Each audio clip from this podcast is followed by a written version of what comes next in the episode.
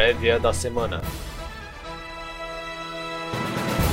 Estamos chegando, salve, salve investidor! Tá na hora de acompanhar os principais eventos dessa próxima semana. O foco mundial recai sobre a posse de Joe Biden nos Estados Unidos, que ocorre na terça-feira. Há fortes expectativas em torno de pacotes de estímulo econômico na gestão do democrata. Biden já anunciou quase 2 trilhões de dólares para ações de combate à pandemia e incentivo à economia. Com isso, o movimento de rotação de setores ligados ao crescimento deve continuar. Em paralelo, no entanto, é preciso ficar de olho no eventual prosseguimento do processo de impeachment de Donald Trump. Se o Senado focar no julgamento dele, isso pode desidratar o foco sobre a agenda de Biden. No Brasil, após a autorização da Anvisa para o uso emergencial das vacinas de Oxford e a Coronavac, a expectativa recai sobre um plano de imunização mais organizado, claro e coordenado para todo o país. Problemas com as novas cepas do coronavírus devem continuar como divisor de águas para os investidores. Por enquanto, o fluxo de notícias deve se manter positivo. Importante prestar atenção à posição de países ricos ante o Brasil na esteira da proibição de viagens dos brasileiros ao Reino Unido, por exemplo.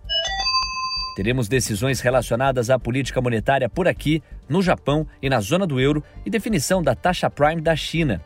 Diferentemente de Japão e Europa, onde é esperada a mensagem de parcimônia e paciência, e da China, onde é esperado viés de estabilidade, no Brasil poderemos ver alguma mudança no tom do comunicado, preparando o investidor para uma possível alta da Selic no segundo trimestre.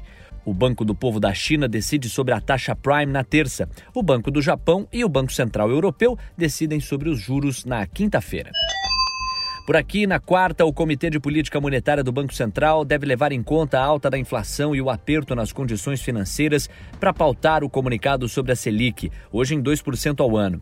Será uma semana cheia de prévias operacionais, para além desse dado importante tese a provar é a de que, apesar da desaceleração, empresas conseguiram manter atividade dinâmica positiva na receita, nas vendas, nos volumes e em outros indicadores operacionais. Na segunda-feira tem Boletim Focus e o mercado fica atento ao desempenho da atividade econômica em novembro com a divulgação do IBCBR.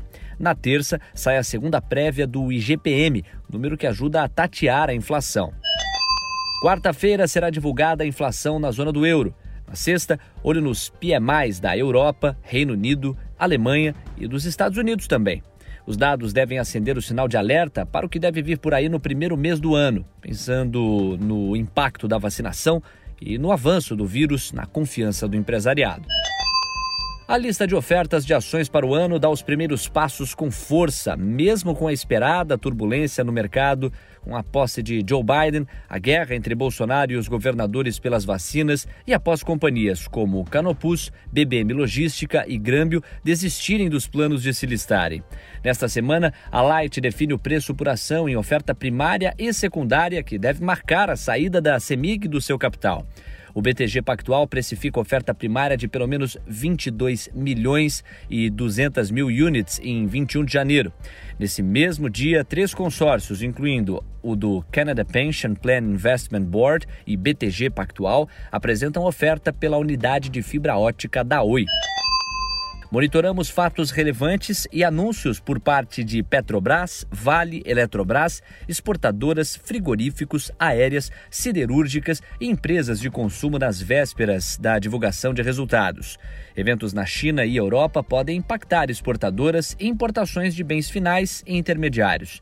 Tem também as prévias operacionais de construtoras, concessionárias de rodovias, energia, infraestrutura e logística, assim como de companhias industriais. Em tem o IPO da HBR Realty. Os papéis serão precificados no dia 21 de janeiro. Será que conseguirá ser emplacado em meio a um mercado turbulento? Nesta segunda-feira, teremos vencimento de opções sobre ações da B3. Na terça, seguimos a precificação em oferta de ações primária e secundária da Light. Fique de olho na COSAN, que em 22 de janeiro promove a Assembleia Geral Extraordinária para discutir alterações no Estatuto Social. No mesmo dia, também teremos a GE da Brasil Agro para aprovar aquisições de empresas na Bolívia. Simpar volta a cogitar a oferta inicial da Vamos Locação, igual à Ação Salvador Alimentos, frigorífico de Goiás. Nos próximos dias, teremos o IPO da Patra Investments, que pode levantar até 500 milhões de dólares no mercado Nasdaq. Não perca a proposta de fusão Apvida e Notre Dame Intermédica por meio de troca de ações e a possível migração da Copel ao nível 2 de governança.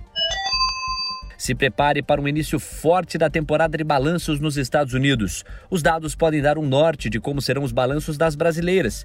Teremos Bank of America, Netflix, Charles Schwab, Goldman Sachs na terça. P&G, United Health, Morgan Stanley, Bonnie Mellon e United Airlines na quarta.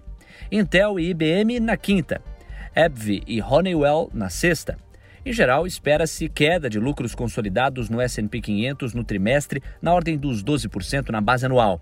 Importante ficar de olho no aviso de cada empresa quanto ao clima de negócios no pós-pandemia, situação do caixa, perspectivas e desempenho esperado para o ano. Agora, que tal irmos a Brasília? De lá, conversa conosco Leopoldo Vieira. Olá, eu sou Leopoldo Vieira, analista da TC Mover e trago os destaques da política, direto de Brasília.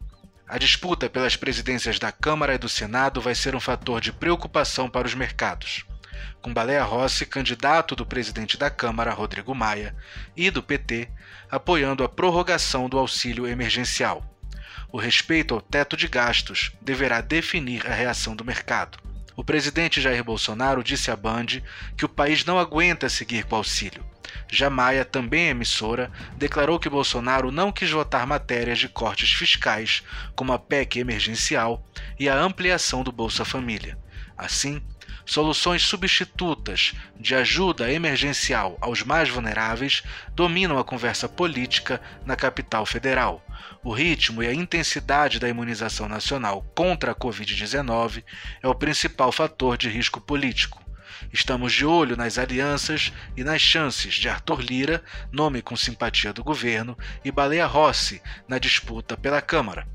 Os dois se comprometem com o teto de gastos, mas Rossi tem dívidas com a esquerda, como pautar um substituto para o Corona Voucher se o governo não apresentar uma solução definitiva. Alianças no Senado apontam favoritismo de Rodrigo Pacheco, com apoio de Bolsonaro, PT e Davi Alcolumbre, porém, ao contrário da Câmara, sem compromissos com a agenda social. Pacheco ainda não falou sobre o fiscal, mas defendeu, em 2020, a prorrogação da ajuda de 600 reais até o fim da pandemia e, ao final, um novo programa social. Monitoramos a movimentação de Rossi e do senador Alessandro Vieira em busca de assinaturas para a convocação extraordinária do Congresso ou Maia, conseguindo que o presidente do Senado, Davi Alcolumbre, chame uma reunião do grupo de representantes, parlamentares que decidem as coisas do Congresso durante o recesso. O que mais esse grupo de representantes poderá decidir se a reunião acontecer é algo que vamos monitorar. Por fim, o Instituto Butantan cancelou acordos firmados com municípios para compra de Coronavac e as doses do imunizante serão entregues ao Ministério da Saúde. A Frente Nacional de Prefeitos pediu que o governo faça campanha publicitária eficiente e abrangente para informar, esclarecer e incentivar a população sobre a necessidade da vacinação. Devemos ter trombadas de governadores e prefeitos com o Palácio do Planalto, se intensificando até a imunização deslanchar. Se ela não deslanchar e a pandemia se agravar, a Eurasia Group aponta chances de 30% a 40% do auxílio emergencial ser reintroduzido. Valeu, Leopoldo. Obrigado pelas informações. E com isso, a gente deseja a você uma excelente semana, repleta de boas escolhas e acertadas decisões. Um abraço.